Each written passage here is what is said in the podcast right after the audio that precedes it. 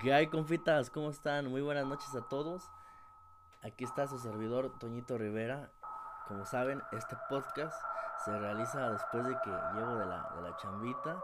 Este, y pues bueno, lo, lo hacemos de noche, ¿verdad? Para entrar en ese ámbito, en este, en este ambiente de, terror completamente. Igual forma quiero agradecer a cada uno de los cada uno de ustedes que nos ha compartido sus historias. Estamos estoy muy contento realmente porque tenemos ahora sí que una cantidad muy fuerte de, de- de historias que vamos a estar relatando. Como ya les había comentado anteriormente, el podcast tenía el objetivo de dar a conocer las historias de nuestro bello municipio, el pueblo mágico de Santa María del Río, pero nos han llegado también de otros estados y pues bueno, a continuación se las vamos a compartir. Eh, igual quisiéramos pedirles de favor, ¿verdad? Que si nos pudieran estar compartiendo nuevamente eh, sus, sus historias en mi Facebook personal que es eh, Jesús Antonio Martínez Toro. Ahí me pueden mandar un inbox y ahí vamos a estar este, seleccionando las historias para poderlas dar a conocer y pues que la disfruten ustedes, nuestros escuchas. Como saben, este programa es de ustedes porque pues ahora sí que se va desarrollando con el contenido que ustedes nos envían. Así es que pues bueno, muchas gracias a cada uno de ustedes y pues bueno, empezamos con la primera historia. Esta historia que les, que les voy a narrar viene de Jalisco, este, de ahí de, de Jalisco, de un, de un gran amigo de Jalisco, este, que tuve pues la dicha de conocer hace aproximadamente unos seis años. Y pues bueno, éramos todos unos jovenzuelos, ahorita ya somos todos unos tíos. Pero pues bueno, nos comenta que bueno, la familia de, de este amigo es pues una familia pues devota, una familia católica. Este, y bueno, comentaba que el abuelo de, de mi amigo tenía la costumbre de ir con su familia año con año a las peregrinaciones que se hacían a la Virgen de Talpa, en Talpa de Allende, Jalisco. Y pues bueno, eh, los devotos tenían la, la costumbre, pues bueno, de, de algunos ir en bicicleta, algunos ir caminando, algunos otros iban en su, en su, en su transporte.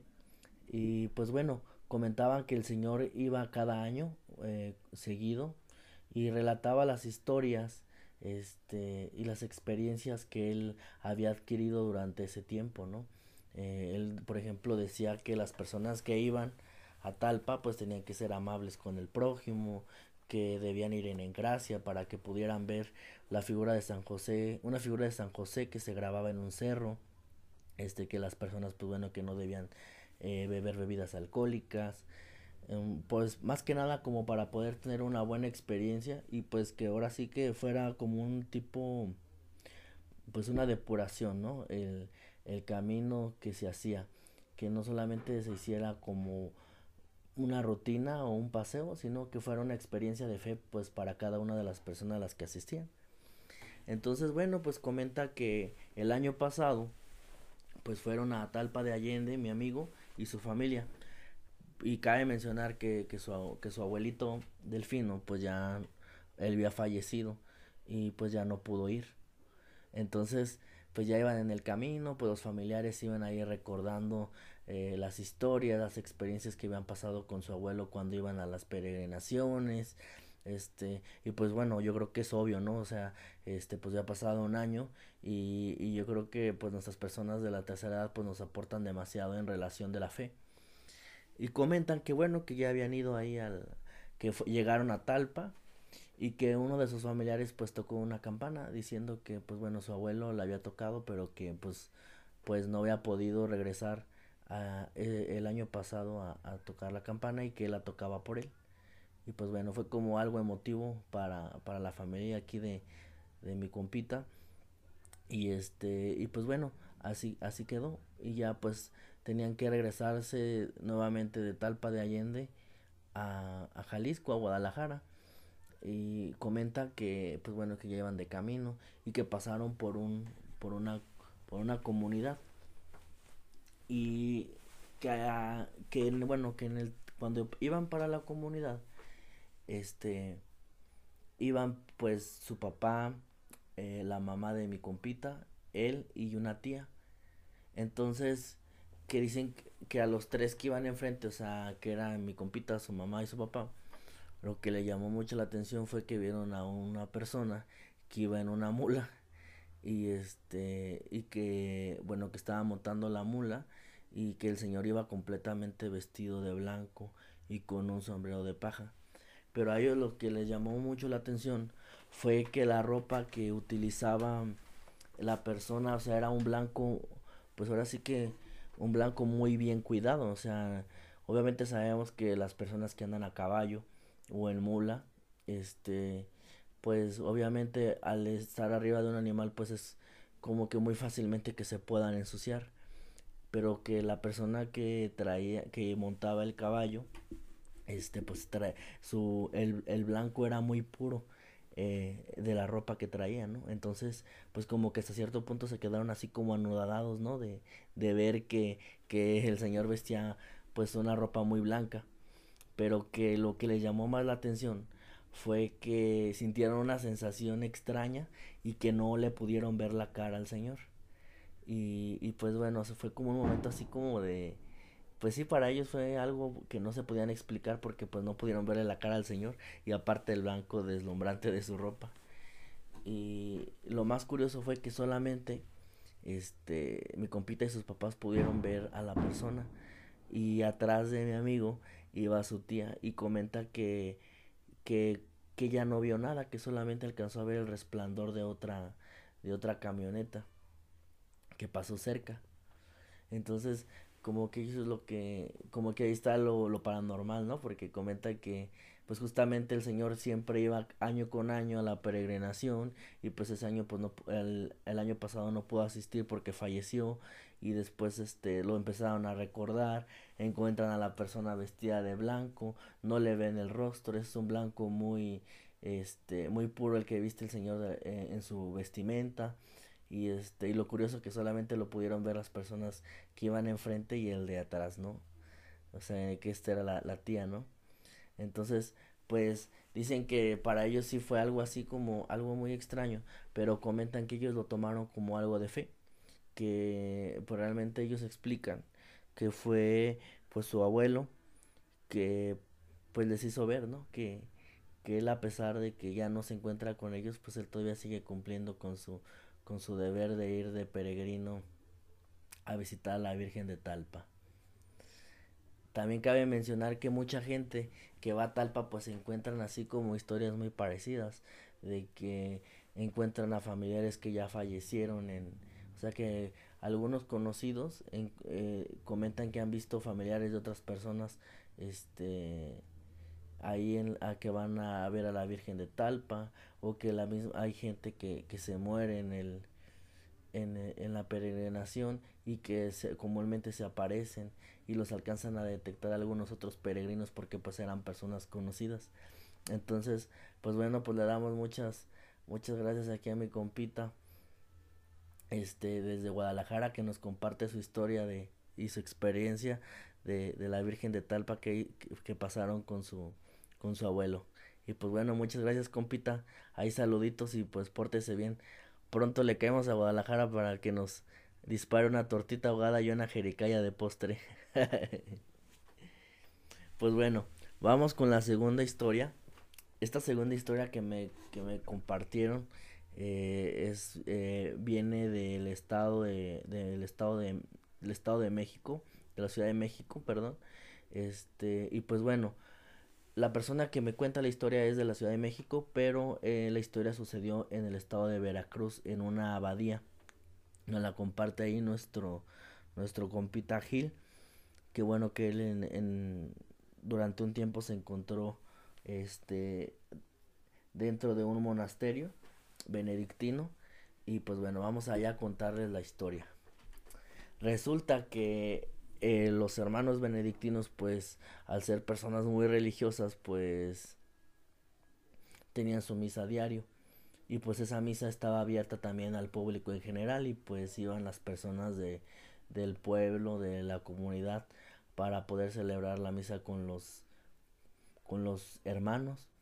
Entonces eh, comentan que había un padre que tenía el don de curación o sea que él curaba enfermedades dentro de la iglesia católica pues comentan que hay personas que tienen este don y pero pues bueno tienen que pasar como ciertos estándares y tienen que ser personas como como estudiadas en, en casos muy específicos para saber si realmente tienen el don o no, ¿verdad? Y que no solamente sea parte también de su imaginación. Entonces, pues bueno, eh, el, el señor, el sacerdote, este, que celebraba la misa, pues ya eh, tenía fama en, en la comunidad, eh, que pues tenía el don de curación. Y pues iban muchas personas y todo, y, y pues bueno, según los comentarios, decían que la persona pues curaba enfermedades. Y pues resulta que bueno, que estaban en una celebración de la misa, ya se iba a terminar. Y este, y entonces pues él iba a dar ahí la, la absolución, que es como, perdón, que iba a ser como una oración ya para terminar la misa. Y este, y en eso, pues una persona empezó a gritar blasfemas y su voz le empezó a, a cambiar. Este, y pues bueno, o sea, como que todos se sacaron de onda. Entonces lo que, lo que hicieron fue pues tratar de, de, de ir, los hermanos trataron de ir por la señora y pues este aislarla un poquito para poder saber qué era lo que le estaba sucediendo y que bueno que no pudiera tampoco crear pánico con todas las personas que se encontraban en misa. Entonces comentaban que que bueno que el padre terminó la misa y los hermanos, este, el, después el padre se acercó con la señora y con los hermanos que, que, estaban con la señora y pues decían que la señora sí se encontraba mal, que al parecer estaba, manifestaba eh, signos extraños, este, pues decían que le cambiaba la voz, que se balanceaba, que quería golpear al sacerdote, que los hermanos, este, mientras rezaban el rosario para poder ayudar a liberar, este, pues la señora se ponía agresiva, le aventaban, a, le, le, colocaban agua bendita y la señora decía que la quemaba, este, el agua, y pues bueno, se empezaron a manifestar situaciones complicadas, ¿no? Y pues bueno, eh, aquí el compita Gil nos, nos dice que, pues bueno, que estuvieron como unas tres horas prácticamente orando y el sacerdote hizo como un rito de, exorcismo para poder liberar a la persona sí batallaron un poco, comentan, y que le, lo que hacían, lo que hicieron fue pues preguntarle a, a la señora, ¿verdad? Porque estaban haciendo ahí el rito, que pues que quien que se manifestara, que dijera el nombre, porque pues ellos aseguraban que pues era un espíritu quien estaba, eh, que tenía poseída la persona. Eh, y pues bueno, no, no revelé el nombre, pero estuvieron haciendo oración, siguieron el rito y pues después de mucho tiempo pues se, le acercaron una imagen de la Virgen de Guadalupe en el en el pecho y la señora pues empezó también a mostrarse agresiva, empezó a golpear al sacerdote, este, o sea, pero pues la ventaja fue que estaban los hermanos que ayudaron un poco a controlar a la señora. Y pues bueno, ya el sacerdote empezó después a pedir la presencia de eh, pues del, de la Virgen María. Y fue como se alcanzó a liberar la señora. Pero pasó demasiado tiempo, o sea, creo que fue demasiado tiempo el que el que trataron de ayudar a liberar a la señora y ya una vez que vieron que pues trataron de asegurarse, ¿no? Para de que la señora estuviera fuera, eh, libre de todo peligro y pues volvieron a hacer nuevamente el rito de del exorcismo y comentan que pues la señora ya no manifestó ningún tipo de situación. Y bueno, así quedó este, posteriormente, los unos hermanos de la, de la, de la abadía, pues, eh, pues se prestaron para poder entregar a la señora a su casa y después ya la señora pues se veía súper bien, se veía liberada y comentan que la señora les decía que ella empezó a manifestar ese tipo de síntomas a poco tiempo, que no tenía mucho tiempo, que ya anteriormente había este, manifestado algo así y se debió debido a que la señora pues comentó que ella se llenó de odio al descubrir que pues que su esposo él era infiel entonces que ella lo maldijo y le deseó mucho mal y que después de eso pues la señora empezó a manifestar ese tipo de síntomas. Entonces pues bueno, estas son las historias del día de, de esta noche, perdón este, una de, de Jalisco y otra de la Ciudad de México. Compitas, estamos completamente agradecidos por eh, este momento que, que, se prestaron para poder enviarnos sus historias.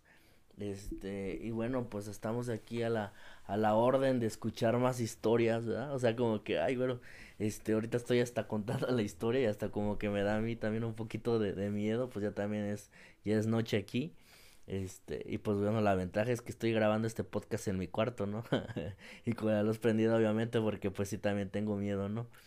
Y, pues bueno, gracias a, a, ustedes también por escucharnos, por dedicarse, dedicarnos este tiempo y por ser fieles a, a este podcast que va comenzando, que con sus carencias y todo, pero pues ahí vamos lográndolo, ¿no?